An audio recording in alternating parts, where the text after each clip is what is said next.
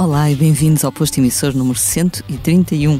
Hoje é dia 12 de janeiro e nos nossos estúdios de Passo Tarcos recebemos uma convidada que há muito aguardávamos. Nascida em Setúbal em 83, cresceu a ouvir Zeca Afonso, rap ou kizomba, entre outras músicas, e a observar a vida no bairro a que chamava Casa. O primeiro disco chegou quando tinha 35 anos, depois de um curso de comunicação e cultura e muitas outras experiências no mundo real. Ao segundo álbum, lançado no ano passado, passou a andar nas bocas do mundo. Bem-vinda, Kátia, ou Garota Não. Obrigada. Muito obrigada por estar aqui hoje connosco. O Expresso faz 50 anos. Celebre connosco e torne-se assinante em expresso.pt. Já vejo o céu em fogo. Há quem diga que estou louco. Nunca me senti tão só. E a dor que mais me mata é já não te fazer falta, é fazer falta a ninguém. Já nascemos de joelhos, já dobrados pelo. Como te sentes hoje? Muito nervosa. Mas ficas nervosa com, com as entrevistas, já deste bastante, se imagino. Não dei assim tantas, sabes? Porque na verdade fujo sempre que posso. Venho às entrevistas que acho que são assim fundamentais e em que em que acho que me podem fazer perguntas que não sejam então, conte-nos lá porque é que se chama a Garota Não, o seu projeto. Era a minha. Estou a brincar, não, não é? Eu sei, eu sei. Não, estou a brincar, mas às vezes falta um bocadinho de preparação e de falta de imaginação também de, na forma como se conduzem as entrevistas. E depois é sempre.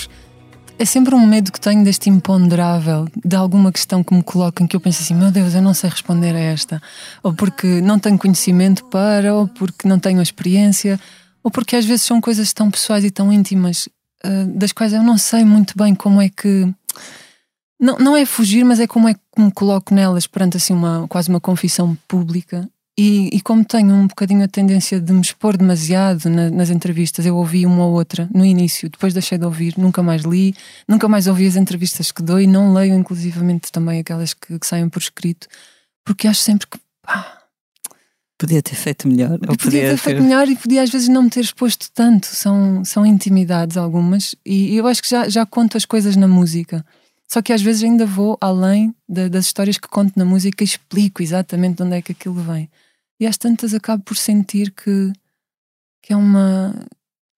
Pá, que há, um, que há uma, uma invasão de mim própria expondo-me nestas, nestas histórias, sem necessidade porque sou assim de, de falar sem pensar muito na, na coisa. Perguntas-me uma cena e eu vou ser honesta contigo, estás a ver? Só que depois às vezes, às vezes as pessoas também não aproveitam bem a nossa honestidade. Aproveitam no sentido de, de nos criticarem, de nos apontarem o dedo. Não, eu não sinto, na verdade, enquanto a garota não, que tenho muito esta, esta reação. Mas, mas há sempre esse risco e esse risco deixa-me um bocadinho desconfortável. Porque gosto de estar serena na vida, sem não tenho nada aquele perfil de, de artista, entre todas as aspas possíveis, que gosta de mandar de vez em quando uma, uma bomba para a praça pública para gerar ali assunto, discussão, aquela ideia do falso bem ou falso mal, mas falem de mim. Para a mim não me serve absolutamente, estás a ver? Então prefiro, prefiro ser um bocadinho mais temperada, mais ponderada na forma como comunico e, e o que comunico essencialmente, para, lá, para depois não me ver refém também disso. Se calhar isso tem a ver também com, com o facto de só recentemente teres começado a ter mais uh, exposição, Sim. mais impacto também na imprensa, não é? O, o, ano passado, com o lançamento do teu segundo disco, que foi muito bem recebido e falado em muitas publicações uh, e que chegou ao, ao, coração de muitas pessoas, uhum. um, trouxe assim uma mudança, não é? Não, não estavas à espera, se calhar, de um impacto tão grande. Eu não sei muito bem o que é que esperava exatamente, mas sei que, que tento fazer música que seja diferenciada, estás a ver? Então, também nessa questão de, ok, estou-me a colocar perante a, a indústria musical e estou-me a colocar perante a música per se e, e, gostava de fazer uma coisa que não fosse bater um bocadinho nos temas que já são trabalhados, na forma como as, as músicas são construídas. Queria fazer uma. Queria criar aqui um universo que fosse de alguma, coisa, de alguma forma diferenciador também. Na entrega, na, na, na mensagem, na forma como se entrega a mensagem. E portanto, estaria a ser desonesta, acho, se dissesse ai não, não contava nada que isto fosse bem recebido. Não, o meu desejo era que fosse bem recebido. Agora, se seria por, uh, por 10 mil pessoas ou por 100 mil, uh, na verdade, a parte dos números não me, não, não me interessa assim tanto, não é? Até o número da, da questão dos tops. E quando no final deste ano, 2022, começam a sair aquelas listas que eu, na verdade, nunca tinha reparado sequer que existiam, só agora este ano por, estar, por me ver envolvida nelas. A ideia de, de, ser o número X no top tal, o número Y no outro top, de, assim, de entidades mais ou menos de, de excelência ou de referência, isso até me podia deixar extremamente feliz, mas na verdade a avaliação que fiz, e até porque às vezes na rua, pá, ficaste no, no número tal, não sei o quê, no top da Antena 3, o Expresso falou de ti como disco não sei o quê. E pá, eu, eu via o entusiasmo das pessoas e às vezes não conseguia responder na mesma moeda e, e assim, a malta mais, que me conhece melhor quase que me dizia: Mas não estás contente, não, não ficas satisfeita com isto. E eu, na verdade, fico, mas eu, o que percebi com esta, esta novidade na minha vida, de fazer assim parte de um circuito mais, mais conhecido, foi que o que me interessa mesmo aqui, o que me, o que me faz estar aqui é o, é o prazer de fazer a música, é o prazer de escrever sobre algum tema que me interessa, sobre algum tema que me angustia. Muitas vezes são mais os que me angustiam e inquietam do que propriamente uma coisa só que me interessa. Eu preciso é de expressar aquilo como se fosse ali uma, um exercício de catarse para me libertar de, alguma, de algum peso que eu estou a sentir enquanto ser, até enquanto ser humano. Um, e pronto, voltando ao, ao início da tua questão, foi uma surpresa. Não sei, nem consigo posicionar-me assim perante, muito bem perante a pergunta. Acho que acho que fiz um caminho e, e, e trabalhei muito neste caminho. E é verdade que surjo com o primeiro disco aos 35 anos, mas já tinha feito muita coisa na música antes, só que são aquelas canções que nós fazemos no nosso quarto, que não saem para lugar nenhum. Eventualmente, o meu pai, que é assim o meu grande amigo, conhece a maior parte delas, uma ou outra pessoa também conhece porque, porque as vão mostrando e porque percebe o enquadramento, o contexto em que nascem, qual é que foi a relação que me partiu o coração todo para eu escrever uma, uma canção assim mas eram canções que viviam ali no, no silêncio da, daquela minha esfera muito íntima. Então também sinto que acaba por ser, aos 35 anos, mais um, um, um abrir de comportas e deixar a, a, coisa sair para um universo que não seja só aquele em que eu em que eu me sentia mais confortável, que era fazer as canções e ficar com elas quase guardadas em segredo, mas também sentia que em segredo não não as deixava respirar. E às tantas tenho-me percebido uma coisa valiosa: é que muitas vezes a nossa dor e a forma como nós trabalhamos a nossa dor também serve o outro. E essa parte tem sido muito de muito crescimento para mim. Não aquela coisa barata de ah, eu identifico-me com a canção. É que me escrevem mensagens, ou às vezes no final dos concertos, tu, tu, vou, contacto ali com as pessoas que ficam para, para, para nos dar uma palavra, para, para contar alguma história. E tu percebes, né, há um envolvimento tão grande e as pessoas chegam com os olhos vermelhos e dizem Eu passei o concerto a chorar porque aquela outra e a outra canção dizem-me tanto, contam tanto também sobre a minha vida que um exercício que começou por ser só meu passa a ser uma coisa um bocadinho mais coletiva e grande nesta, nesta identificação mais profunda que é. Achei bonito tu dizeres na tua introdução da música que toca o coração de, de algumas pessoas e é exatamente aí que eu, que eu queria tocar. Eu no, no ano passado, sobretudo, talvez ali na altura do verão, uh, comecei-me a perceber que realmente muitas pessoas uh, estavam a ser tocadas pelas tuas canções e pessoas bastante diferentes. Uh, uma rapariga, por exemplo, que eu conheço, que nem penso que nem costuma comprar discos, como muitos de nós já, já não compramos hoje em dia, comprou o, o, teu disco, que são estas edições muito bonitas, né?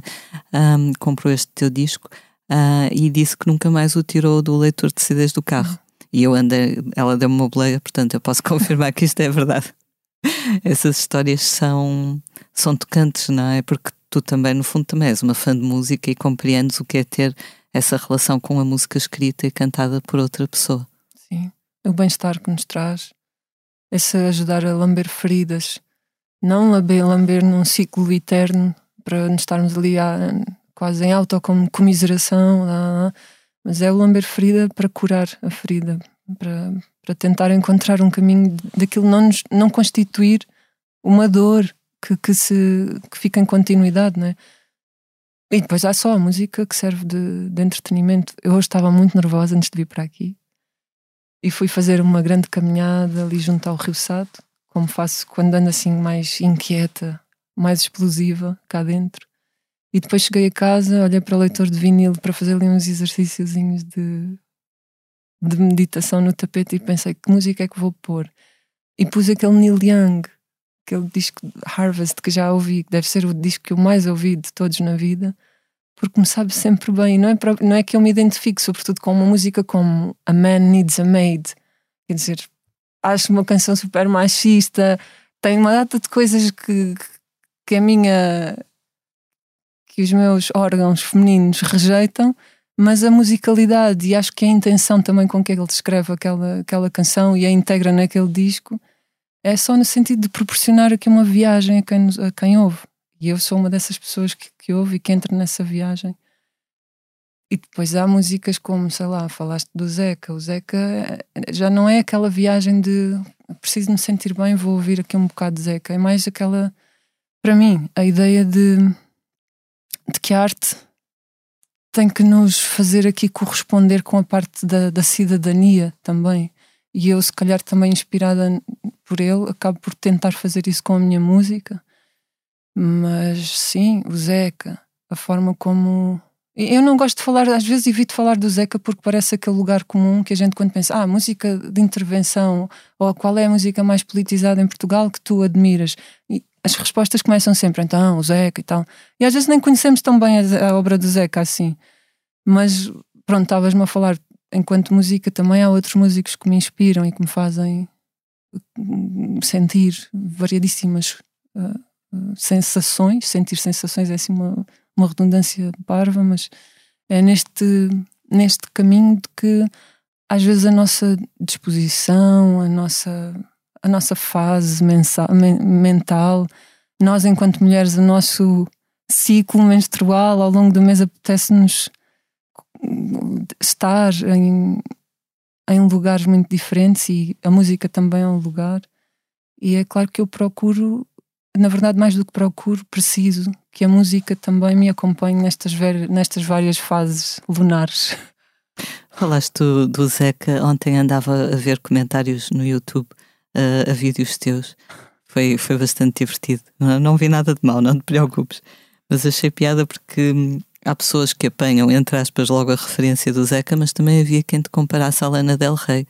Portanto, podemos dizer que, que é bastante.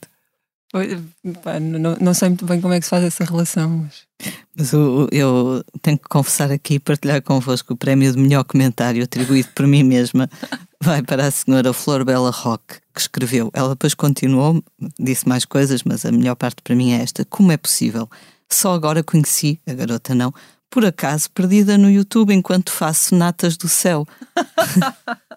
Achei de uma ótima altura para descobrir música nova. Eu, natas do céu. Hum. ah, é naquele, é naquele circuito em que o YouTube, provavelmente como o Spotify, entram em modo automático e, e, nos vão dando aquilo que o algoritmo, sei lá, envia. Tu, quando, quando as pessoas vão ter contigo no, nos concertos, emocionadas para falar contigo, consegues perceber se o teu público uh, tem algum perfil, digamos assim, são pessoas mais jovens, mais velhas, mais mulheres, mais homens ou ah. eu acho que são pessoas que, que estão mais envolvidas com, com o conjunto, no geral. não, não consigo diferenciar assim em termos de género. E idades. Às vezes tenho crianças ainda agora há pouco tempo num concerto do Mate tinha uma, uma menina que é a Leonor. Ela já foi a não sei quantos concertos e não vai por, propriamente porque os pais querem e a obrigam a ir, ela tem para aí 5 anos obviamente tem que andar com os pais. Mas os pais chegam a dizer-me não, não, nós viemos desta vez porque foi ela que quis vir. E já diziam isto assim quase amassados, sabes? Uh, e, e acho graça que provavelmente a Leonor, como outras crianças que, já apanha pelo meio, e os pais às vezes enviam-me vídeos, eu acho lindos, a cantarem as canções do princípio ao fim, que é coisa difícil para mim porque eu tenho dificuldade em decorar as minhas próprias letras, mas elas sabem-nas. Então há estas crianças que eu não sei sequer se, se obviamente não compreenderão o, o, se calhar o sentido que eu queria dar à canção, mas entenderão no seu sentido, né? E depois tenho, às vezes tenho um casal de octogenários uh, e que chegam e dizem sempre que você der um concerto aqui num raio de 100 km, nós vamos estar presentes. E não vamos mais longe porque aqui as nossas costas já não gostam muito de andar de carro. Quando tu tens este, este, este intervalo né, etário, e não, na verdade não há grande. Ah, e há uma outra ferramenta que me ajuda a, a, a responder-te a isso, que é o Spotify. Aquilo tem uma série de, de dados. Estatísticas, Sim. né? E na verdade anda a coisa de 49, 50 depois tens ali um 1% de, de não binários e pronto. Uh, aquele, aquele conjunto que não se identifica nem com o género feminino nem com o género masculino, mas é uma coisa muito equilibrada entre o, o claramente masculino e o claramente feminino. E as idades variam muito. E acho que, eu acho que na verdade isso me deixa. Essa, essa cena surpreende-me e, e agrada-me bastante. Não ser uma coisa assim sectária. Sendo sectário de, tanto atribuída ao género como certo. a uma idade muito específica de ah não, a minha música também só os putos é que ouvem. Os, na verdade, se calhar em termos de, de, de, segmentos são os que ouvirão menos, assim, os jovens, os, os adolescentes. Mas há artistas que têm essencialmente esse, esse target e também não saem muito dali. Eu acho curioso que no caso da garota seja assim um mar mais espraiado. Há pouco falavas de, das canções que, que, escrevias e na altura não, não partilhavas, não é? As primeiras canções. Uhum. Lembras de quando é que começaste a escrever canções? Eu sei que começaste por tocar piano, depois viola. Olha, tocar, mas sempre tocar muito pouquinho. No caso da viola, o meu pai sempre teve uma viola em casa e. E às vezes quase que me, que me obrigava a tocar ali uma meia hora todos os dias. Só que a coisa quando é obrigada é como diz o Daniel Penac num livro muito agir sobre educação, que diz o verbo ler não aceita impositivo. O verbo a ler não aceita impositivo ou não aceita obrigatório, uma coisa assim. e aprender um instrumento ou aprenderes a gostar de arte também não, não, não aceitam. Tens de um, uma, coisa mandatória. E o meu pai fazia aquilo que achava que fazia bem, mas na verdade, quando me impedia de ir para a rua brincar e jogar ao mata e às sete pedrinhas e, e ao berlinde, que eram as coisas que eu queria fazer, e me forçava a estar em casa a tocar viola, pelo menos comigo, a, a pedagogia funcionava completamente ao lado. Então a viola tocava ali aqueles acordes, mas sem grande expressão. Também fui para o piano, porque em algum momento ele achava que eu havia de ter jeito para ter piano, porque tinha os dedos muito compridos. Mas toquei piano só para aí um ano, e na verdade era uma escola, uma escola privada, é sempre uma escola cara, e os meus pais não tinham essa, essa forma de. E então na altura colocou-se ali a, a situação muito desconfortável de olha, não, não consegues, não, não conseguimos pagar-te mais a escola. E o meu pai foi falar com a professora, que era a dona da, da escola, a Irlinda. E a Irlinda teve uma atitude muito nobre, na verdade, que foi: Mas olha, ah, não paga agora enquanto não pode, depois um dia que possa pagar, logo, logo paga. Mas eh, aquilo, na verdade, fez-me sentir aquela humildade quase, quase negativa de ter ali um estatuto especial porque os meus pais eram pobrezinhos, estás a ver? E, e eu senti-me assim muito diminuída nisso. Eu sei que a intenção dela era a melhor e, obviamente, era criar ali espaço para eu poder entrar, mas depois senti quase como uma injustiça que era, poça, foi preciso o meu pai expor-se desta forma para eu poder continuar a ter uma, um ensino de um instrumento. Então eu, eu quis sair e acabei por eh, aprender, uma, sei lá, num ano de piano aprende-se muito pouco. Mas já nessa altura, em, eu, estamos a situar-nos lá entre os 7 e os 12 anos, alguns entre as, a guitarra obrigada e o piano. E eu sempre gostei muito de escrever, escrevia muitos poemas à minha mãe. E, E na, na, primária escrevia poemas sobre animais e sobre as nuvens e tal. E a minha professora da primária, a Georgina, sempre me incentivou muito na escrita, porque ela lá, no, da forma dela, entendeu que eu, que eu tinha mesmo, retirava muito prazer em escrever. E sempre me incentivou muito: olha, escreves muito bonitos, bonitos poemas, tal, tal. E havia um programa na televisão que era, que era sobre. Funcionava assim: tinhas as canções normais e depois tinhas que reformular a letra para torná-la uma letra tua. Não sei se te lembras desse programa, eu acho que, eu acho que foi para aí nos primeiros mesmo anos da, da, da SIC. E eu, na altura, lembro-me que já me interessava muito por escrever, tanto que escrevi uma letra sobre a música desta vida de marinheiro, mas era esta vida de político, está a dar cabo de mim. E depois escrevia, quer dizer, mas eu devia ter para aí oito anos quando escrevi isso, deve ter escrito uma inutilidade qualquer, mas mandei para o concurso, nunca me chamaram. E e portanto, esta é a minha primeira memória de escrever uma canção. E fui sempre escrevendo poemas e poemas e poemas. Hoje leio os poemas e tenho vergonha deles. Um, e, e depois de que tive uma amiga que me, que me aparece na vida, que é a Solange, e eu conto isto assim em género de piada, mas aconteceu mesmo. A Solange, nós tínhamos as duas para aí 14, 15, e a Solange era apaixonada pelo meu irmão. E eu não sei se foi por solidariedade, também me apaixonei pelo irmão dela. Parece-me justo. e então um dia, naquelas tardes de verão em que não se faz nada e estávamos na, já adolescentes, né, 14, 15 anos, tardes de verão aborrecidas em que não íamos para a praia, o que é que vamos fazer? Vamos fazer uma canção aos nossos irmãos, pronto.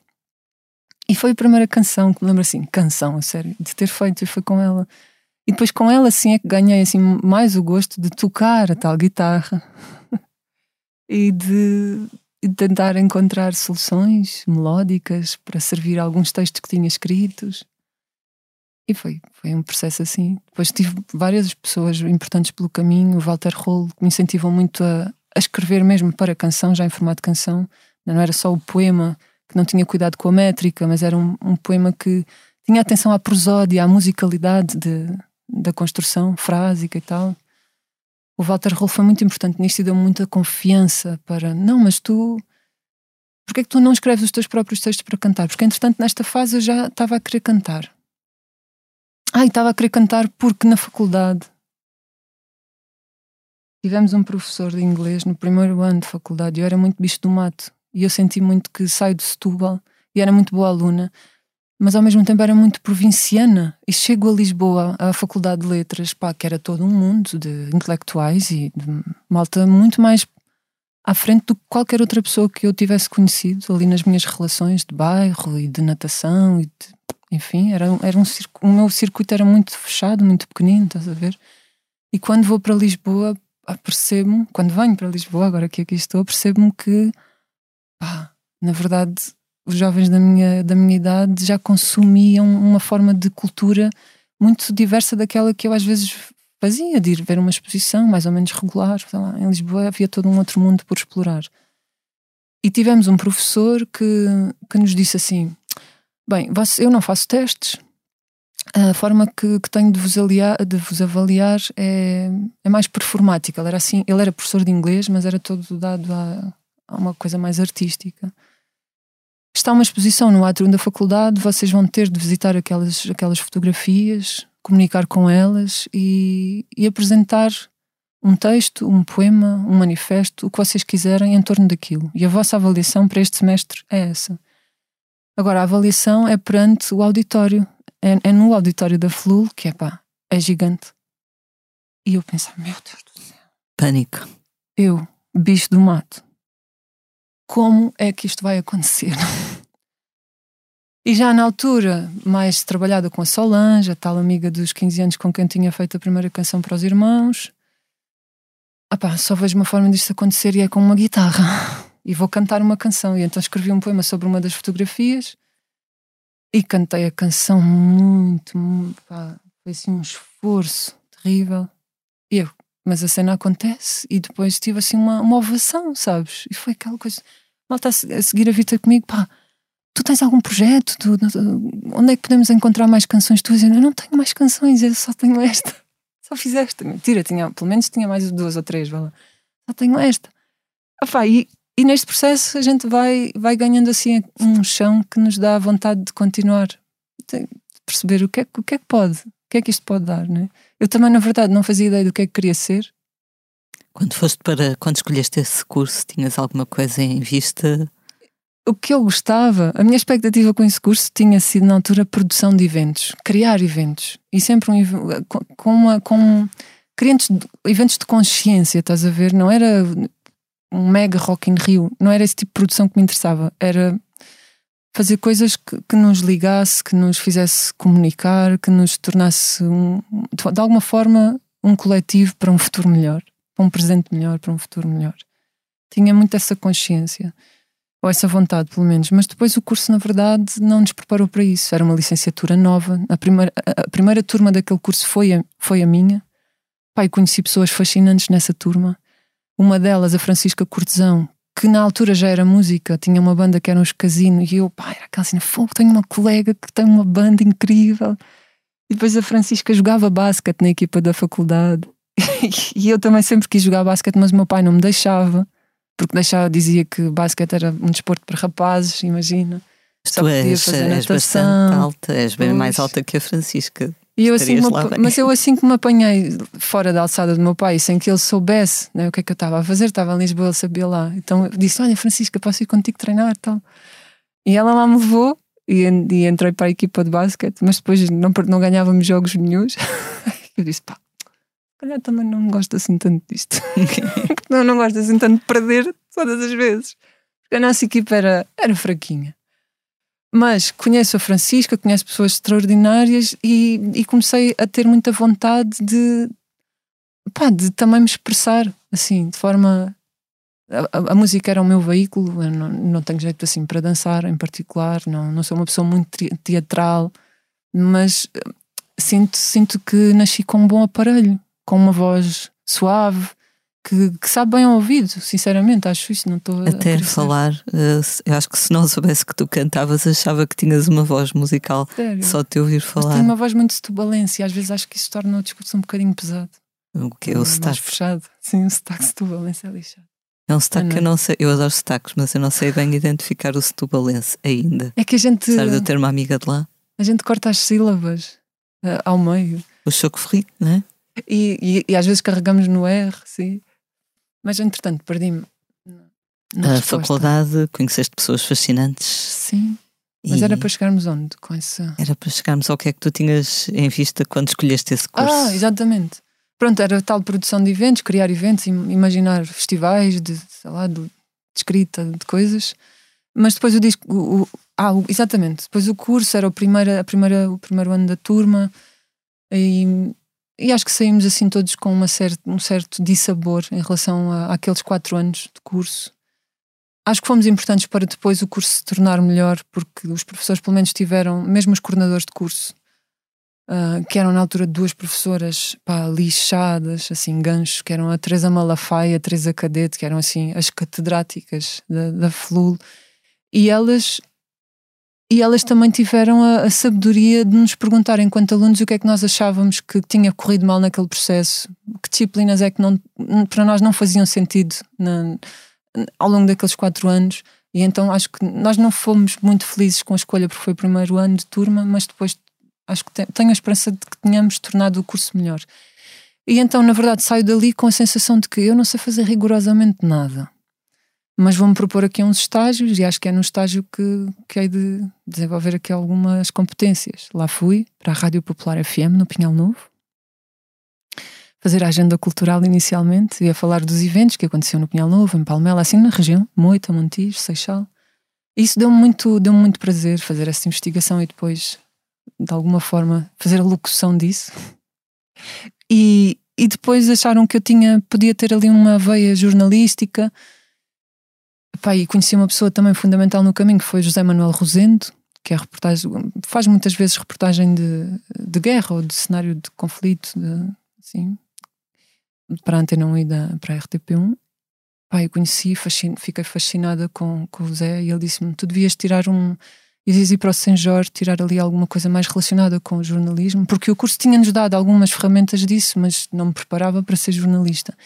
E eu fui fazer isso no Senjor E quando saio, pensei: bora, estou preparada. Preparada para acabar com, com a mentira e com a desonestidade. E trabalhei ali durante dois, três anos com ele. Entretanto, essa rádio, com a participação fundamental dele, criou um jornal local, que era um jornal Notícias Populares. Mas aquilo de popular tinha pouco. Tá? No popular, no sentido do, do popularucho ou do populista. Eram notícias populares no sentido em que diziam respeito a toda a gente. E o Zé, o Zé Manuel Rosendo era o diretor do jornal e, e era muito muito crítico e muito assertivo também na agenda que criava para o jornal e na, nas entrevistas que escolhia fazer, no tipo de reportagem que se fazia. Aí eu aprendi muito e aprendi muito a ser a ver o jornalismo de forma séria e a ser muito crítica também. E tive esse, tive esse, esse portanto, a faculdade não me preparou para isso, mas acabou por me levar aí e foi, foi um percurso em que me lembro de, de toda de ir muito, muitas vezes para casa assim com uma angústia de ai, mas há muitas coisas a acontecerem mal. há corrupção e até eu neste que sou um nadinha nesta neste sistema neste é? mar me apercebo disso basta tu começares a, a, escavar um bocadinho e porque há favorecimentos políticos e porque a Câmara está a favorecer o construtor não sei quê não há assim uma grande seriedade às vezes os processos participativos não são não são sérios não até, são transparentes. Sim, não. E, a, e até se eu escuto a população, mas depois é, está bem, mas eu, eu deixo-os falar, agora a nossa linha é esta. E, e senti que isso me, desgostava. E depois recebia-se muito mal. Então, num jornal local, não é? Eu até tentava, às vezes, mandar assim umas candidaturas para jornais, jornais um bocadinho maiores, mas as condições também não eram nada fixe já na altura. As, as respostas eram recibos verdes e muitas vezes a ganhar 700 euros e a ter de vir de Setúbal para Lisboa e tal. Pensei, pá, não, não é por aqui. E depois, sei lá, nós temos muitas vidas dentro de uma vida. E acho que na minha geração fomos crescendo a aprender que temos que mesmo fazer muitas coisas diferentes para, para, para sobreviver, para fazer face às despesas da idade adulta, não é? Deixamos de, de, de ser de querer ser um peso na, na casa dos pais, para a vida dos pais. Então tentamos sair daquele ninho e ir criar a nossa autonomia. Foste fazer o, o teu combate para outras, outras frentes de batalha, não é? Fui, fui. Na verdade, depois não fiz grande combate, depois tive. Quando estou nesse, nesse processo assim meio de desilusão com, com a parte do jornalismo, em que tive quase cinco anos, mas para aí dois deles não recebi sequer, estava só naquela coisa, porque o jornal não me pagava ainda hoje. Ainda hoje me devem dinheiro. Se não estiverem a ouvir, o MBA da Cátia. Mas eu estava desgostosa com isso e pensei, vou fazer outra coisa. E o que é que eu sabia fazer? Nadar. Tinha nadado sempre, tinha feito parte da, da equipa de competição do, do Clube Naval Setubalense e tinha colegas que, na, que eram colegas meus na altura da equipa e que entretanto tiravam os cursos técnicos para serem treinadores e eu pensei, olha, uma, uma resposta que posso, em que posso pegar também para ganhar algum dinheiro. Coisa relativamente. Para um nadador é fácil tirar um curso desses. Porque temos a teórica e temos a prática, então basicamente é chegar, ter as aulas que nos são fáceis de, de entendimento e fazer um exame e estamos aptos para dar aulas. Então fartei-me dar aulas de natação e pelo caminho tu acabas, pá, é que saio do, da área do, do, da área mais de jornalismo e social e entro nesta área mais desportiva e depois eu sou muito obstinada nas coisas e estou, no, estou com a cabeça numa ok, porque é que eu estou a ensinar as pessoas a nadar? Por, por, vários motivos, por ali a transformar fobias, no caso dos adultos, fobias em ok, um comportamento saudável. Ensinei muitos bebés a, a estarem dentro da bebés de seis meses, a estarem dentro da água, crianças a nadar. Um, essa parte é muito, muito interessante. Eu era muito obstinada é isto. Estou no desporto, estou agora na natação. Quais é que são os métodos? Estudo, estudo muitas coisas. E pelo meio disso aparece-me o Pilates. E eu, epá, isto é muito interessante, porque joga aqui muito com a parte física, mental, emocional, de respiração, todo um conjunto de circuitos de bem-estar. Vou tirar um curso de Pilates. Esse deu-me mais trabalho, né? porque eu não tinha história de Pilates. E depois dei Pilates para aí durante sete anos. E como não havia, na altura, não havia muitos professores de Pilates, eu em Setúbal dava Pilates em quase tudo o que era ginásio. E andava sempre de bicicleta. Ia de bicicleta para um, dava aqui duas aulas, ia de bicicleta para outro, dava ali mais uma aula. Passava o dia a dar aulas de Pilates. Era muito cansativo ao final do dia. Pá, mas conheci pessoas extraordinárias. E eu acho que eu dizia isto assim de forma às vezes um bocado provocatória aos meus colegas e dizia: os meus alunos são os melhores. Para já não vêm gritar para as aulas. São pessoas que. Não têm os pais a insultar-te, a ameaçar-te também. Não, mas às vezes nas aulas de ginásio é muito aquela coisa do o instrutor puxa para ele, vá, e a malta vai. Parece que estão ali num. numa. numa arena, numa arena e estão ali quase em combate.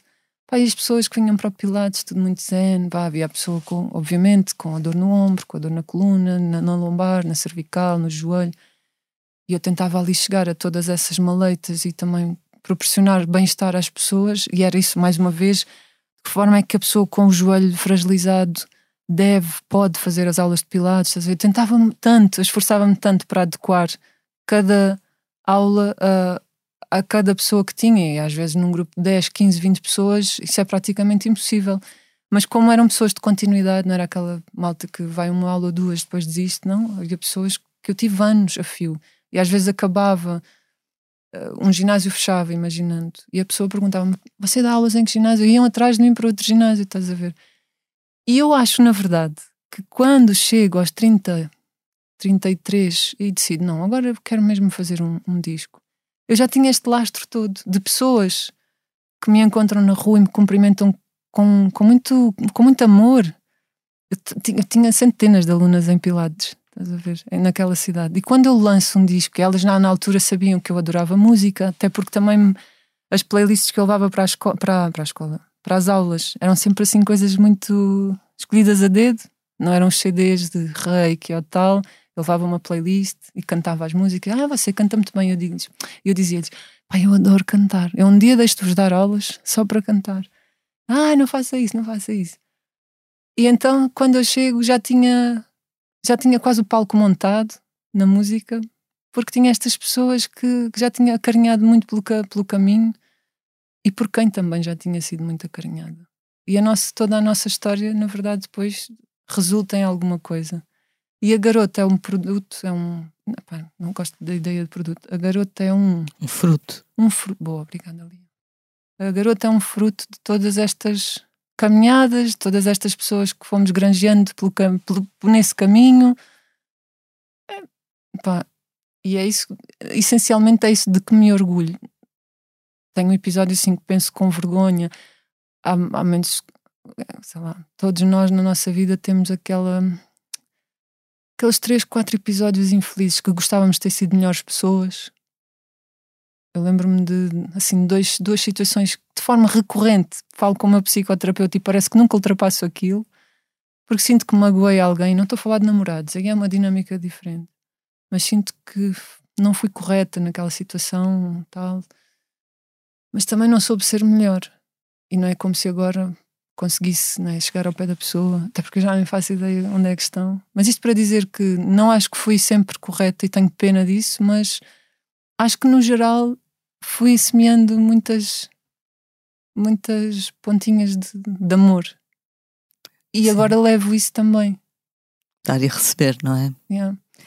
A garota não, há bocadinho disseste que te perguntavam muitas vezes. Eu sei que o nome resulta da recusa de cantares a, a garota de Ipanema em bares.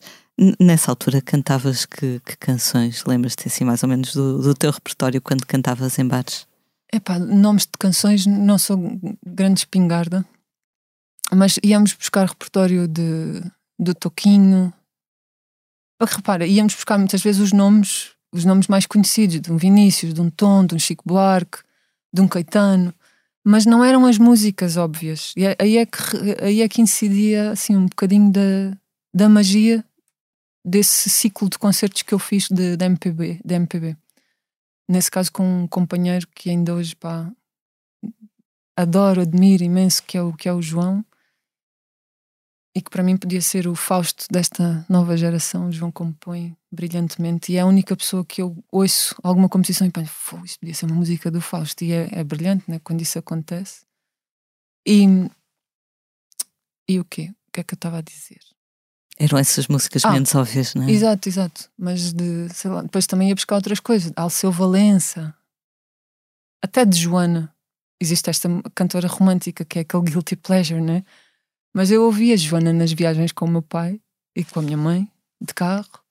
E aquilo fica, fica, fica-nos aqui, é azeiteiro, mas fogo, o coração bate com aquele, aquele tipo de canções.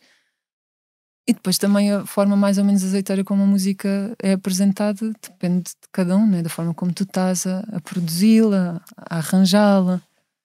Às vezes a letra é má, mas o arranjo é bom e a coisa compensa. E sei lá, nós tínhamos esse cuidado com, com forma como construíamos aquele, aqueles concertos de, de música popular brasileira. Mas havia sempre, inevitavelmente, alguém que pedia a garota de Ipanema e as águas de março não dá mais. E daí o garota não. Disse-me um, um, passarinho, um passarinho de Setúbal, que tem muito orgulho no teu trajeto, em tudo o que tu já fizeste. Uh, porque cresceu contigo, viu coisas uh, duras, tal como tu, mas tem muito orgulho naquilo que vocês conseguiram construir até agora. É um passarinho chamado. Não estás mesmo a ver, pois não? Não, eu, eu não falei com ela a propósito desta entrevista. Ela disse-me isto espontaneamente aí há uns meses. Um passarinho chamado Celina, hum. certo? Lindo, lindo, lindo. e ontem falei com ela à noite. Sentes o mesmo por, por ela, por, por, esse trajeto vosso? Sinto, sinto, claro que sinto. Pá, a Celina nasce no mesmo bairro 2 de Abril que eu, só que ela, o prédio dela o prédio dela era a traseira do meu, do, do meu bloco. Aqueles bairros eram todos construídos em bloco, tinham um quadrado ao centro. E eu nunca tinha percebido isto até um dia estar a falar na, numa entrevista e pensar: ei, que curioso que foi. O bloco era ao centro, era mesmo um quadrado, os, os, prédios à volta, não é? Deste pátio central, e as cozinhas davam todas para esse pátio, que é muito engraçado em termos sociológicos, de construção arquitetónica de um bairro, aquela divisão onde a mãe normalmente passa mais tempo e que facilmente vai à, à varanda para chamar os filhos ou para ver se os filhos estão ali, se não porque ali havia muita coisa de cada, cada as crianças de, de cada, de cada um daquele bloco estavam naquele bloco. Havia depois vários, vários outros blocos, mas eram territórios de, de outros grupos e muitas vezes eram quase territórios inimigos, de haver pedrada e de não, não havia assim, era uma paz, uma paz um bocado podre ali. Às vezes um pisava mais a bola e depois ia tudo em gangue, porque fazíamos essa coisa. E em termos arquitetónicos era muito engraçado. E a Celina, o prédio dela dava para, para, a traseira do prédio dava para o meu para o meu bloco. E eu nunca me lembro de brincar com a Celina, é curioso. A ala dela lá está, era outra, porque dela já estava de costas para o meu, não estava com a varanda virada. E, e ela cresce naquele sítio que nos traz uma data de, de armas, mas também nos, também nos retirou, a mim, a mim, eu sinto isso, a mim retirou-me um bocado a, a, inocência da infância, muito cedo. E aquela inocência de. No outro dia estava a ouvir uma entrevista da Maria Lamas e foi muito engraçado. E ela diz: ela estava com o entrevistador em frente à casa onde tinha crescido, com os pais, e ela dizia: pá, fui tão feliz aqui até para aí aos meus 14, 15 anos. Ai, sim, até que conheço o marido que depois com quem estava, e depois é que começa a perder a inocência a partir de, sei lá, dos 18, 20, até pela luta, pelas lutas todas em que, em, em que interveio enquanto jornalista e ativista, a Maria Lamas. E eu sinto que perdi, eu estava a ouvi-lo e a pensar, fogo, eu perdi a inocência mais bem mais cedo. E perdi a inocência porque aquele bairro tinha mesmo muitas coisas feias. Né? Havia fome, Agora, eu não sei se ainda haverá fome, porque eu não vivo no bairro agora já hum, desde os 26, portanto há 13, 14 anos. Mas havia fome, havia miúdos que, como eu, tínhamos 5, 6, 7 anos, íamos para a escola e eu ia sempre já de pequeno almoço tomado. Os meus pais nisso eram muito cuidadosos, não havia dinheiro para comprar coisas de marca nunca, nunca tive uns ténis de marca, mas havia sempre comida em casa, era o mínimo. Nem que a minha mãe tivesse que ir pedir dinheiro a alguém para comprar comida para o mês, também aconteceu várias vezes. Mas havia crianças que iam para a escola cheios de fome e a única refeição que tinham era aquele leitinho da escola. Leitinho com chocolate, Sim? É? leitinho, e era a única coisa que eles comiam ao longo da manhã.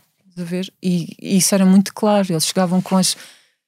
Muitas vezes iam com a roupa de há 4, 3, 4 dias, já, já suja de há 3, 4 dias, iam com a cara cheia de remelas, iam sem cuidado, estás a ver? Vias que foi uma criança que saiu da cama, se vestiu sozinho, pegou numa mochila que muitas vezes não levava os materiais todos que a professora tinha pedido e seguia para a escola.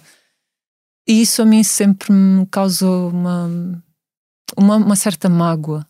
Até às vezes com os próprios pais desses miúdos. Mas são ciclos, não é? Em que as famílias entram e os pais também só são aquilo que conseguem ser. E não, não são melhores, certamente porque não conseguem ser, não é? E, e depois tive uma outra grande escola que foi a, a minha irmã e a geração dela, que era a geração, dissemos assim de uma forma feia, que é a geração do cavalo, da altura em que se dá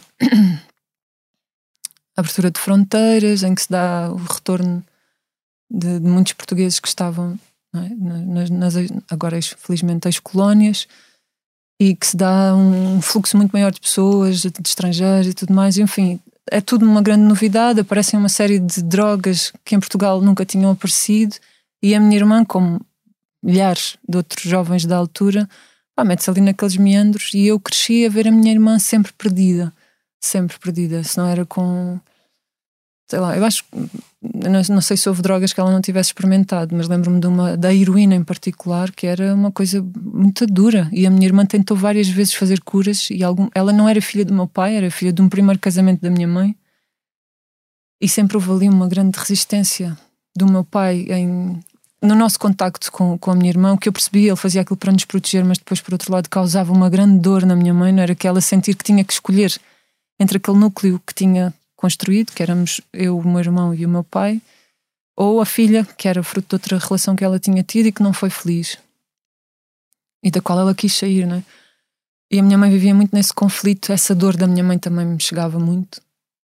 Uh, e mas sobretudo a história de vida da minha irmã foi sempre sempre de perder, estás a ver? Sempre perder. Eu só a via perder, sempre. Da, da heroína, de, de haver sempre toda preta, toda cheia de feridas, de, de nódoas negras, aquilo eram escaras, escaras. Ela era uma escara humana em alguns pontos. Era nos, era nos tornozelos, nos tornozelos era, na, no, era aqui na zona dos pulsos, era, sei lá, onde havia veias saudáveis, era onde eles ainda conseguiam injetar-se. Pumba. Opa, e uma criança a crescer, a ver este tipo de, de linguagem humana é, é muito duro. E a minha irmã, como eu estava a dizer antes, ela ainda tentou fazer várias curas e fez algumas delas na, na minha casa, aqueles períodos em que, ok, eu, tô, eu, eu já estou, não consigo mais. E, e ela ficava ali alguns dias para. Mas depois a cena era mais forte, ela saía novamente e voltava lá para a vida dela. Então foi isso. E pelo meio houve ali um período longo de prostituição e lembro-me perfeitamente do dia em que alguém ligou para a minha casa uma vizinha, uma conhecida a dizer Fernanda, a tua filha está na estrada, não sei o quê, a prostituir-se. E a minha mãe saiu de casa louca e foi buscá-la.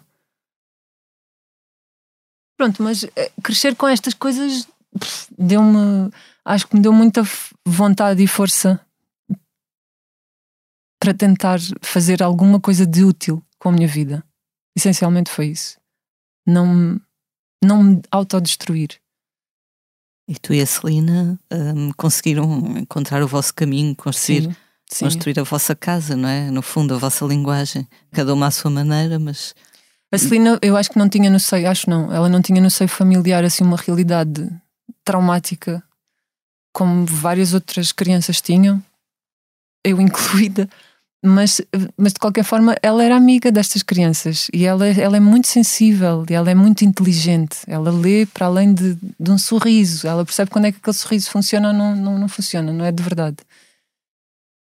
É muito intuitiva e, portanto, ela certamente terá vivido estas vulnerabilidades daquele bairro de outra forma. Esta, esta fome de que eu falo, esta incapacidade dos pais darem uma resposta familiar adequada dentro das suas casas esta hum, toda esta fragilidade associada àquelas drogas e ela não tinha uma irmã com seringas em casa, mas as seringas naquela altura graçavam pelo bairro. Assim, em cantos mais escusos havia sempre uma, uma seringa, uma colher, onde eles faziam a, aquela mistura.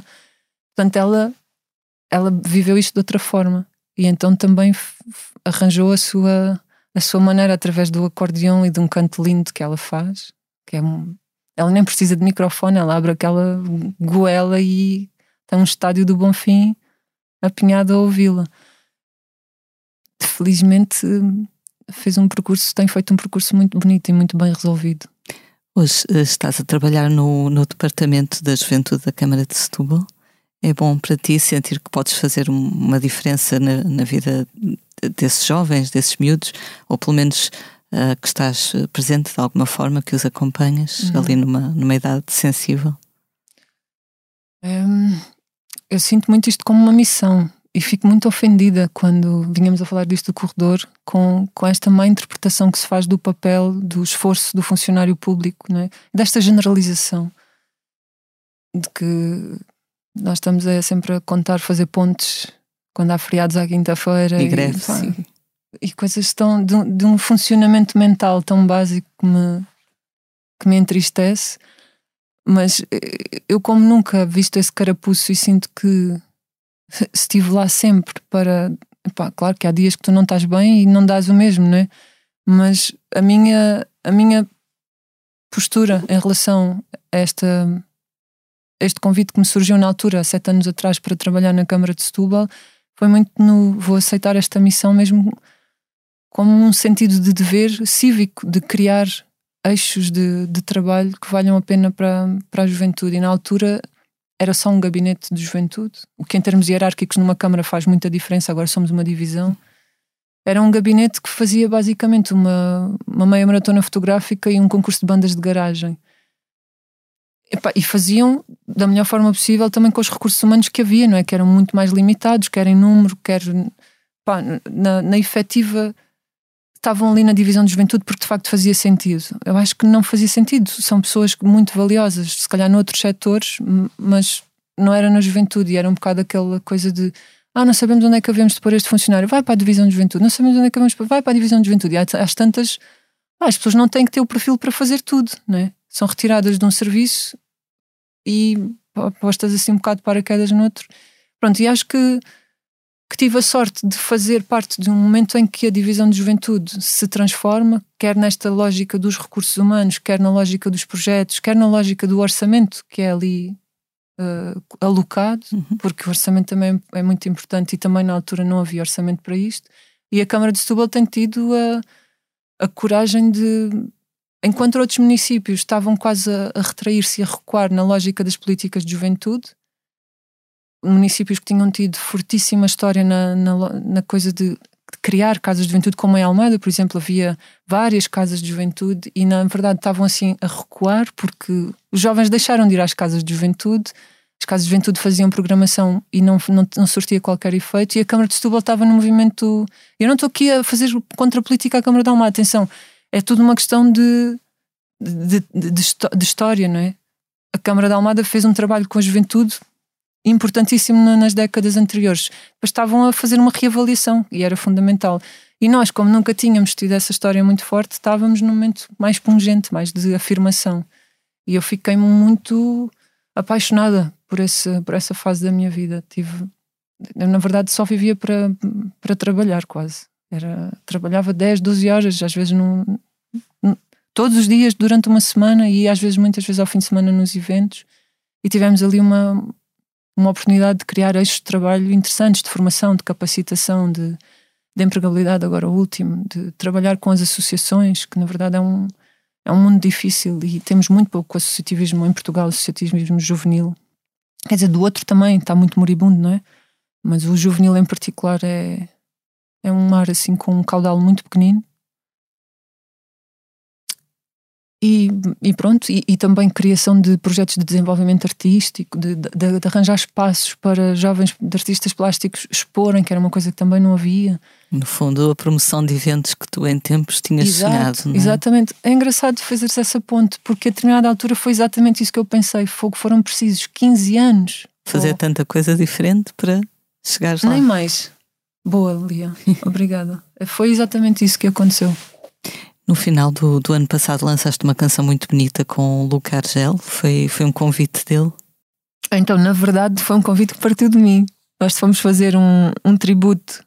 Fomos convidados os dois, nós, a Luísa Sobral e o Jorge Palma, para participar num tributo a Chico Buarque, organizado pela Associação A Palavra, do Alex Cortez e essa, essa malta de. Pá, muito ligada à arte e à cultura de há muitos anos. E foi, foi assim um convite que me deixou fogo, um concerto em parceria. Parceria, salvo seja, cada um ia cantar as suas, as, as suas escolhas, Mas era, não deixava de ser uma coisa em conjunto com estas personalidades. Falei, espetáculo, vamos embora. Mas depois tu falas com a Luísa, falei muito pouco com o Jorge Palma, porque ele, ele não fez os ensaios de tarde como nós, então tem assim um estatuto diferente. Uh, já não perde assim tanto tempo com estas coisas, como nós ainda temos tempo para perder, não é? Falei com a Luísa, é um, pá, uma, uma pessoa luminosa, que te trata bem, simples, descomplicada. Com o Luca, criei ali outro laço, porque acho que teve que ver com os alinhamentos, a forma como o espetáculo estava alinhado. Eu passava mais tempo com o Luca no backstage, mas para além disto, eu estava com uma relação com o disco do o Samba de Guerrilha, do, do Luca, que andava viciada a ouvir aquele disco e aprendi sobre história e sobre humanidade. Também, eu também. Bem, a rodos, né? ficamos com essa sensação. Recebeste aquela edição que tem uma espécie de um jornal, um não é? Eles chamam jornal. Incrível. Muito boa. Eu nunca tinha ouvido falar de Luca até, sei lá, até janeiro de 2021, que foi quando descobri. Depois tocámos nesse, nesse evento, creio que foi em maio, mas tive em 5, 6 meses sempre a, sempre a ouvir em repito Luca quando o conheço ali, vou ali com uma grande expectativa. E nestes tempos em que passávamos no backstage, conversámos um pouquinho, fizemos dois concertos, um no São Luís e um em, em Oeiras. E no segundo, acho que perdi assim um bocadinho a, a, vergonha, porque sou muito envergonhada e não tenho muita facilidade em desafiar pessoas para, olha, bora fazer. Porque acho que tenho sempre medo que a pessoa me diga, olha, não.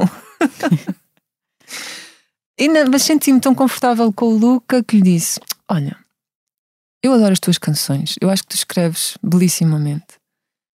Uh, e devíamos fazer uma música em parceria. E ele respondeu-me assim, muito cordial, a dizer: É, quem sabe, né? Pode ser e tal. E eu achei: Nunca vai acontecer.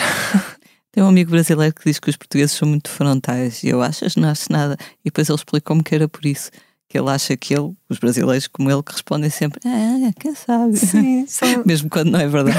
Parece que não nos querem desagradar na hora, mas nunca nos chegam a agradar, a verdadeiramente porque não aceitam as nossas coisas.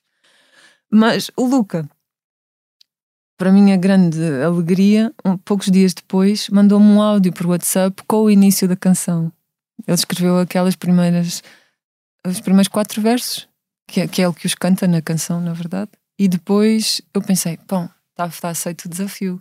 E eu logo ali, sei lá, em duas horas também escrevi o que a, a minha, o meu verso e mandei-lhe cantado. E andámos naquela desgarrada, de um manda, o outro manda. E o mais difícil foi chegarmos ao, ao ponto de entendimento do refrão. O Luca faz um primeiro refrão e eu disse: pá, acho que não funciona assim muito bem, não bate. Não é um refrão forte para aquilo que a gente foi a construir pelo caminho com esta canção. Ah, então, ok, experimenta tu. Mas isto sempre, sempre problemas de ego, sabes? Quando eu lhe digo: olha, não, sinto que não bate. Tudo bem, faz tu agora, não era naquela, faz tu para ver se fazes melhor. Vá. Não era nada com esse sentido, nunca senti assim. Foi mesmo uma construção bonita entre nós dois. E eu andei ali de volta tal. Não foi assim um refrão logo muito instantâneo. E fiz-lhe a proposta. E ele disse: Ah, maravilha. Então, olha, e se fosse o teu refrão e o meu refrão? E se tu reparares na, na segunda parte da canção, eu estou a cantar uma coisa e ele está a cantar outra. Então ficou, acabou por ser uma, uma combinação para mim muito feliz, eu acho que para ele também.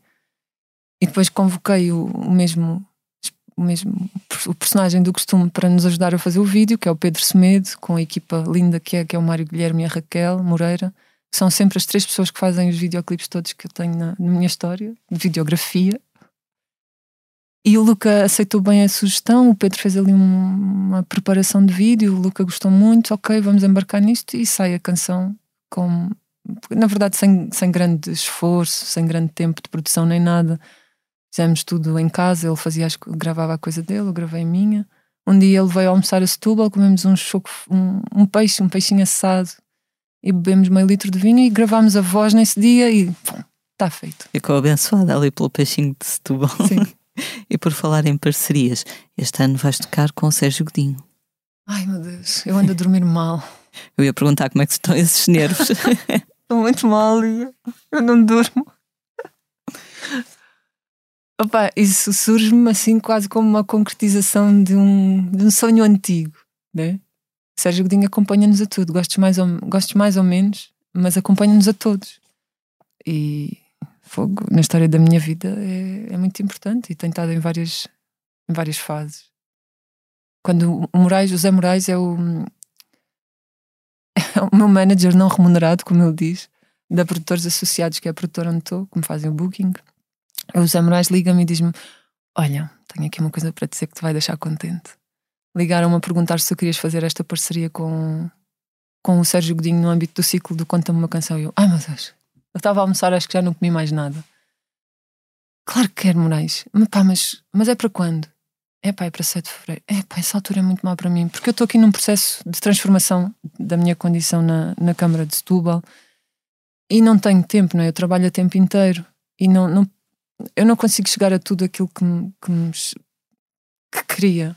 Mas aqui a cena do Sérgio Godinho era uma, uma oportunidade imperdível. Eu disse, pá, então vamos, vamos, claro que sim, eu não posso dizer que não. Eu quero muito isto, só tenho medo de não cumprir com, com qualidade. É um, é um receio é esse. E depois, pronto, puseram-nos uh, um e-mail, o Paulo Salgado, dizer: Ok, garota, está aqui o Sérgio, o Sérgio está aqui a garota, agora vocês conversem, porque aquele, aquele concerto é assim uma lógica de eu canto três canções, o Sérgio canta três, depois trocamos uma música um com o outro. Fazem uma versão, e, fazer, é? e fazemos uma versão em conjunto. E então começámos a. Pá, quando eu recebo. É o Sérgio Godinho o primeiro a mandar-me um e-mail. Eu recebi o e-mail. Tenho uma, uma grande amiga que é a Ruth, que até se chamou Rita, a filha, por causa da balada da, da, balada da Rita. Eu mandei o print screen a dizer o mail do Sérgio Godinho, aquela entrada de, de, do Gmail. Eu tive três dias que não consegui abrir o e-mail. Sabes quando estás com. Tens ali um tesouro e tens medo de abrir a caixa para, para desvendar aquele tesouro. Já sabes que vai ser bom. Não, não, não tinha medo que viesse ali nada de mal. Era aguentares até ao limite aquela expectativa de Ai, Sérgio Godinho, manda-me um e-mail. Parece assim um bocado desesperada a contar isto, mas é só para, para dizer o impacto que isto tem em mim, de facto. E depois, pronto, li e fiquei, e fiquei de responder e não respondi logo. E depois o Sérgio Godinho manda-me outro e-mail a dizer: Oh garota, então, mas uh, não recebeste um primeiro e-mail que eu te mandei? Eu pensei: Ai, vou ter que responder. O que é que eu vou dizer? Ele é, ele é rigoroso com os prazos, posso, conf posso confirmar. E eu, e senhor. Sérgio Godinho, peço imensa desculpa. Não, não foi assim, mas é porque me senti incapacitada para lhe escrever. Agora, entretanto, já trocámos vários e-mails e estes são bem engraçados. Ele é muito, ele é muito espirituoso e eu também tento acompanhá-lo nisso, assim, com algumas, algumas larachas, porque ele também tem ligação a Setúbal de alguma forma. A minha mãe, no primeiro casamento que tinha, trabalhava num restaurante no Portinho da Rábida. E o, e o Sérgio Godinho, volta e meia, como muitas outras pessoas, iam para o Portinho, aquilo era um paraíso. E o Sérgio ia com, com grupos, acampavam lá e tal. E lembro-me que ela uma vez, ela, aliás, ela contava-nos isto muitas vezes, mas uma vez aconteceu que o Sérgio foi almoçar ao restaurante onde ela, onde ela trabalhava. Ela era a cozinheira e foi. Ela cortou-se, tinha-se cortado com uma faca qualquer e tinha ido um penso dentro de, da comida que o Sérgio Godinho comeu. E ele chamou e disse: Ah, rapariga! isto aqui não é teu. E a minha mãe contava-nos aquilo com uma vergonha de dizer: pá, mandei um penso dentro da comida do Sérgio Godinho, pá. Mas ele foi impecável, não foi aquele cliente impertigadote que tratou mal logo a pessoa. Tinha oportunidade para isso, não é? Mas também tinha oportunidade só para, olha, deixa passar, claro. tenta não fazer isto mais, mas é, senti que ele não perdia a oportunidade de, de fazer ali alguém amigo as voltas que o mundo deu para é tu agora ires partilhar o palco com ele. Fogo, nem me digas. A minha mãe ia morrer de alegria se me visse ali com ele.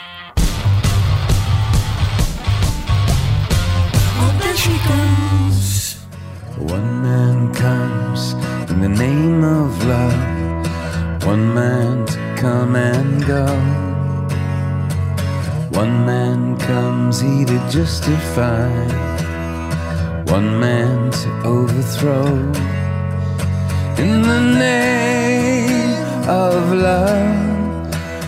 Vamos agora passar para a próxima rubrica, o tema da semana. Nos últimos dias chegou a notícia de um novo disco dos YouTube. Chegou de uma forma muito artesanal. Acho que vais gostar, Kátia. O guitarrista Odietes mandou uma carta à mão para 40 fãs em vários países europeus. Suponho que cada um tenha recebido uma fotocópia, mas a carta inicial foi escrita à mão. E ele explicou então que a banda anda às voltas com as mudanças que a idade traz às canções e, sobretudo, à voz. Isto tudo para dizer que vai sair um álbum em março que se chama Songs of Surrender. São 40 canções dos YouTube que já conhecemos, mas regravadas à luz da idade mais uh, anciã que eles agora, agora têm. Um, uma curiosidade bem interessante é que o vídeo há um pequeno vídeo da apresentação deste disco, é da autoria de um português, o João Pombeiro, que já tem trabalhado com o Nuno Markel, ou Bruno Nogueira, ou o Bruno Aleixo, que foi o nosso ah. convidado aqui no posto emissor. Então, e como é receber um convite dos YouTube, tu recebeste um convite do Sérgio Bedinho, ele recebeu um convite dos YouTube, uh, o próprio explica, está numa entrevista que está no nosso site. O outro tema da semana foi o desafio lançado por Dino Santiago nas comemorações dos 50 anos do Expresso. O músico sugeriu que se pensasse numa alteração da letra do hino de Portugal de forma a torná-lo menos bélico. Então disse ele: Não gritemos mais às armas e não marchemos mais contra os canhões, que a nossa emancipação seja mental, espiritual e com amor. Pediu o Dino Santiago, o que obviamente causou um pequeno grande rebuliço nas redes sociais. Consegues imaginar o, o hino com, com outra letra? Consigo. Eu acho que era revelador de, de tempos mais, mais conscientes e mais elevados. Não acho sequer que essa, que essa, essa ideia do Dino seja para pa, pa provocar, para criar burburinho, para. Eu acho que ele sente verdadeiramente o que diz e eu, e eu subscrevo absolutamente essa, essa intenção, a intenção com que ele diz isso, que era de facto termos como, como música pátria, como mensagem de pátria, a de uma, a de uma nação, a de um grupo de, de seres humanos que estão muito mais virados, se calhar, para um entendimento por outra via que não seja a marchar por canhões e, e a clamar às armas. Mais um, uns com os outros em vez de uns contra os outros. É? Exatamente. E às vezes também é só, não sei, digo eu, estou aqui a falar por ele que não precisa, mas às vezes a pessoa só está a falar, enfim, não está com certeza a propor que amanhã na Assembleia da República se discuta isso, não é? Claro. Enfim, está a falar porque pensou claro. e tem uma ideia e argumenta. É, enfim, as coisas servem também para falarmos delas. Uhum. Não estão inscritas em pedra para sempre.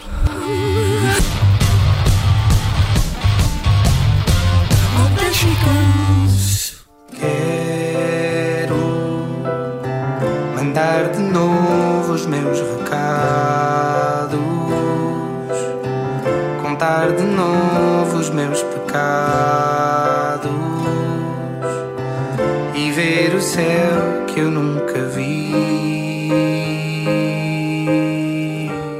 Vamos agora falar do que andamos a fazer aqui na redação.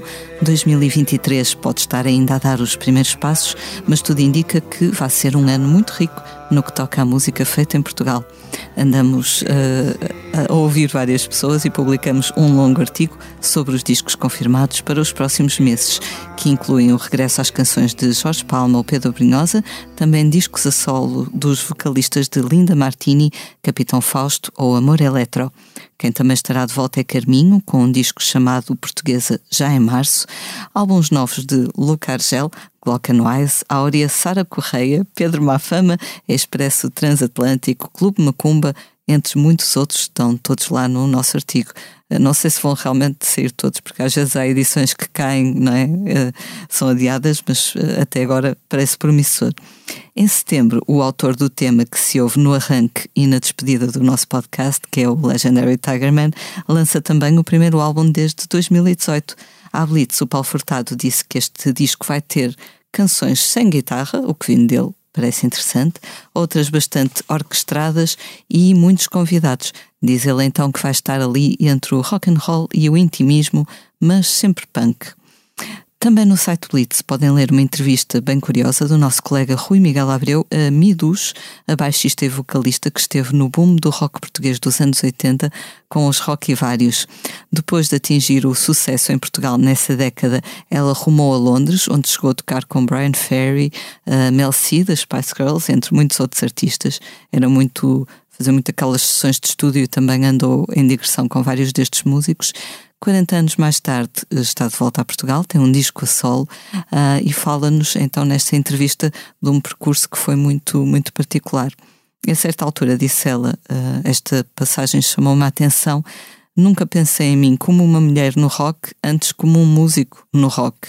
Eu sei que as pessoas olhavam para mim com espanto de ah, é uma rapariga a tocar, mas eu sentia-me mais um músico e só queria era tocar bem. Identificas-te com, com esta atitude, Kátia? Eu, eu compreendo, compreendo a ideia, mas na verdade eu identifico-me como mulher, não como música.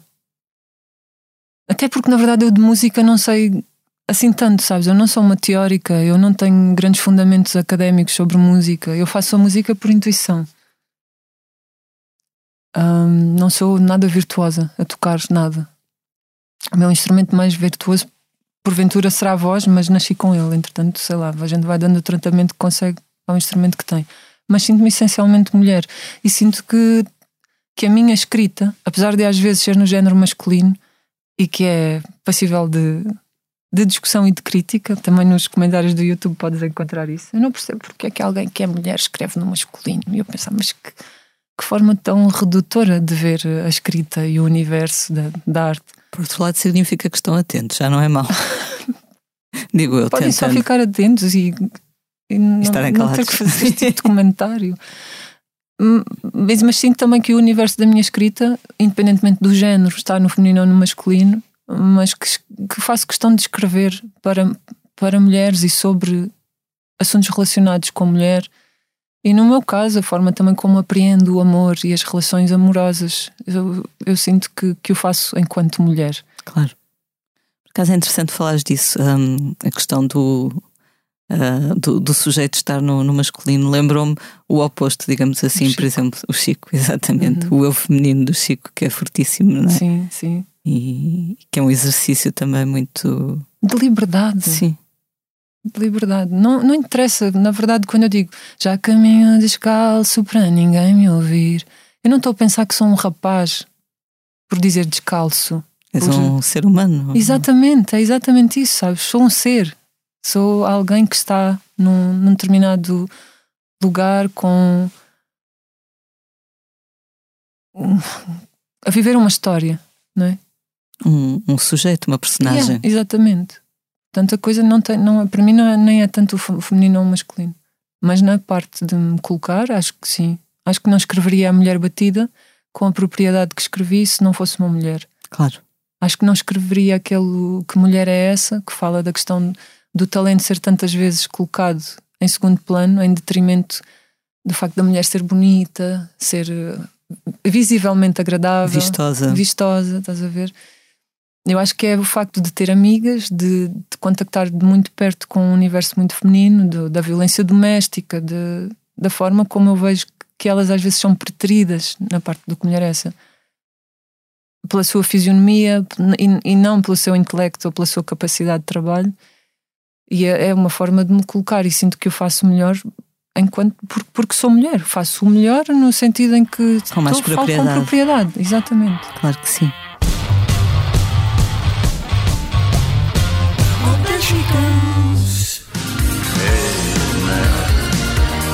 Man. See.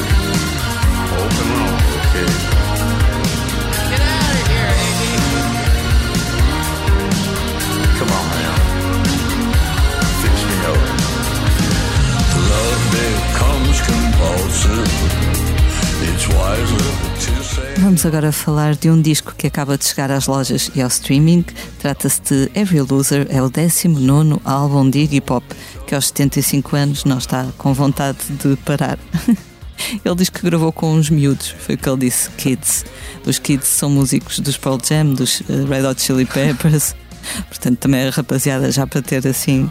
Os seus 50. Exatamente, os seus 50, mas para ele são miúdos porque ele lembra-se de os conhecer quando eles eram miúdos e podiam ser efetivamente filhos deles. Um, então este disco tem aquela energia punk que associamos ao Iggy Pop, mesmo agora aos 75 anos. Tem também alguns interlúdios muito sarcásticos sobre a indústria discográfica. Eu achei piada porque ele deu uma entrevista muito engraçada ao New York Times em que sobre isso, penso que foi nessa entrevista, em que sobre isso ele dizia: Eu não sou uma pessoa, não sou uma celebridade para ir fazer tweets e insultar os outros, não sou uhum. esse tipo de pessoa.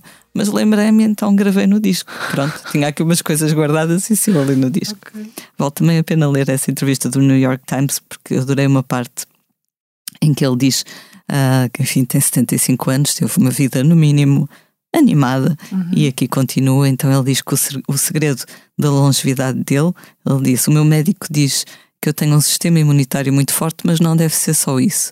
Então ficamos à espera de uma explicação mais esotérica. E eles perguntam então o que é.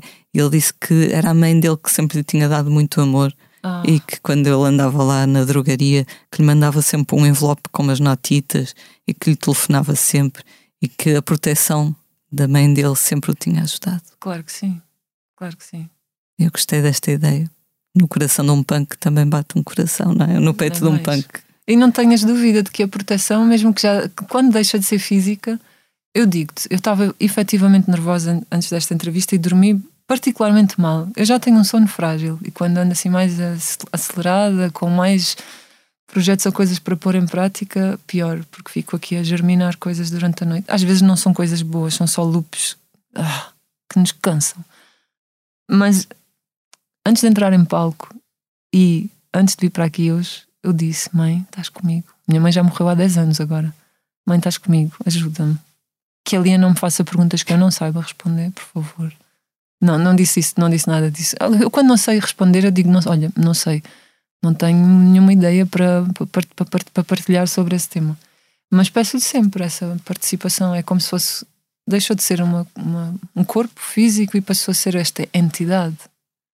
E quando estou muito arreliada, muito magoada ou exausta com alguma coisa, também falo com ela. Também é uma forma meio esotérica de estar na, na vida, mas sei lá, às tantas, se a gente acreditar, a coisa acontece. E esse amor chega-nos de alguma forma. Sim, sem dúvida, acho que estão sempre presentes, não é? É. Eu, eu cito a minha avó todos os dias, portanto, ela já morreu há mais de 10 anos, portanto, acho que eles arranjam sempre maneira de estar connosco. Também acho que sim.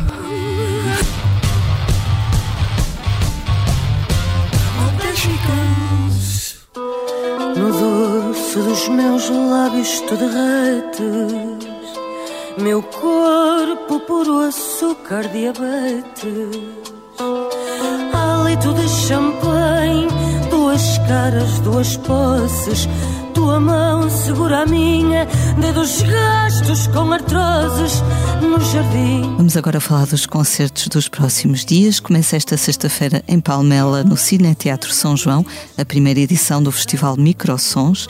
Na sexta-feira atu- atuam Kiko and the Blues Refugees e ainda Maria João. No sábado há concertos de Pedro e os Lobos e Viviane. Também na sexta-feira, dia 13, a fadista Sara Correia apresenta-se no Fórum Cultural do Seixal. No sábado, 14, David Bruno vai ao Teatro Circo de Braga com Sangue e Mármore, a audionovela lançada no ano passado. Daqui a uma semana, ou seja, na quinta-feira, dia 19, a Culturgest em Lisboa recebe um concerto de mão morta com o saxofonista Pedro Souza. Juntos vão apresentar Tricô, o EP conjunto lançado no ano passado no âmbito do projeto Esfera. Entretanto, mais daqui a pouco, ou seja, de dia 17 a dia 22 de janeiro, Noiserve revisita toda a sua discografia com seis concertos no Teatro da Borda, em Lisboa. São todos às nove, menos o último. O último é num domingo, às sete e meia da tarde. Agora, o Jorge Palma também fez isto ano passado, não é? A residência com vários, eh, com vários discos, cada noite para um disco, é uma ideia engraçada. É, mesmo. E para quem, para quem gosta efetivamente de um, de um artista e que o gosta de seguir, deve ser uma experiência grata. E mesmo, digo eu, para os músicos, também. imagino eu, o, o Noiserve, enfim, já tem vários, seis álbuns, creio eu, mas o Jorge Palma ir buscar canções de 75 ou não sei o quê, Como é deve que ser um. se faz essa escolha.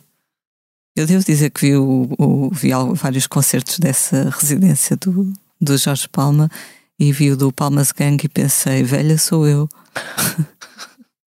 Porque eu estava ali sem posição nenhuma para estar de pé, Sim, eles estiveram no Capitólio, não foi agora? Sim. todos frescos, duas horas Pois. e tal.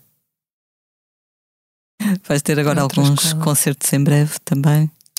Sim, de, de 18 de maio. Ai, estamos em janeiro. 18 de janeiro temos na Marinha Grande, que é um dia importante, foi um dia de, de, uma, revolução, de uma revolta que houve lá dos trabalhadores da, da indústria vidreira. Foi assim um marco importante. Nos anos 90, não foi? Não, não mais. Já mais. Uh, se calhar houve uma segunda. Sim, mas sim. aquilo passou-se na altura, creio que do Estado Novo. Ok. Sim, foi assim uma revolução uma, uma revolta de trabalhadores, um levantamento de trabalhadores. E quando me chamaram para fazer o concerto de- desse dia em particular, para, para celebrar essa, essa força, essa luta, fiquei contente. Eu nem era para dar concertos em, em janeiro, na verdade. Porque estou nesta situação com o trabalho.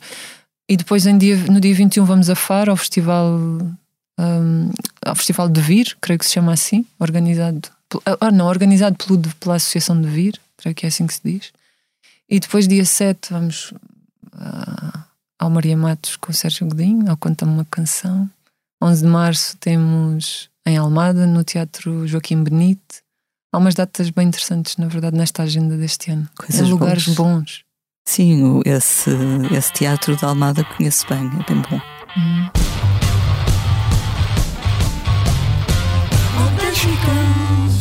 Já caminho descalço para ninguém me ouvir, para ninguém me sentir lá no resto do chão.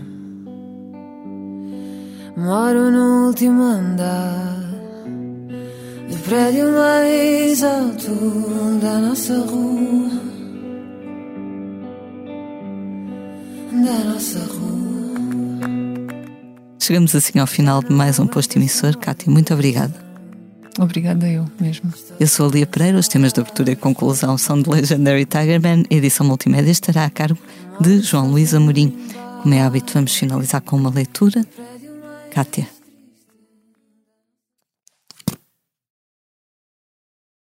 Quantas vezes me fechei para chorar na casa de banho da casa de minha avó? Lavava os olhos com shampoo e chorava.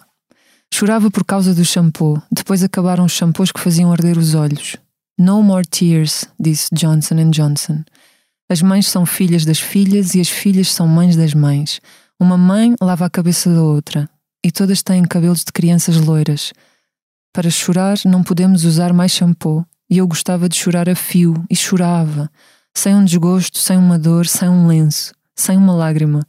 Fechada a chave na casa de banho da casa da minha avó, onde além de mim só estava eu. Também me fechava no guarda-vestidos, mas um guarda-vestidos não se pode fechar por dentro. Nunca ninguém, nunca ninguém viu um vestido a chorar.